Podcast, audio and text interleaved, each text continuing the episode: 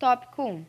O motor de combustão ou de explosão funciona em quatro tempos: entrada da mistura combustível-ar, compressão dessa mistura, explosão e escape dos gases formados. O termo cilindrada vem de cilindro e é originalmente conhecido como volume de deslocamento do motor, isso é, capacidade em volume da câmara de pistão. Os carros apresentam em seus modelos siglas. Algumas delas são 1.0, 1.000 cilindradas, 1.4, 1.400 cilindradas, 1.6, 1.600 cilindradas, 2.0, 2.000 cilindradas, e assim por diante.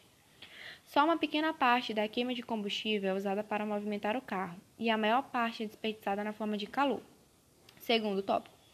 As máquinas térmicas para a Revolução Industrial permitiram aumentar a produção em uma escala nunca, tinha, nunca vista. Permitiu que mais mercadorias fossem permitidas e a menos custo. Terceiro tópico. Para que o refrigerador funcione, é necessário que seja realizado sobre ele o que é feito pelo compressor. O funcionamento das geladeiras baseia-se em três princípios. O calor transfere-se dos corpos mais quentes para os mais frios. A pressão é proporcional à temperatura. Quarto tópico.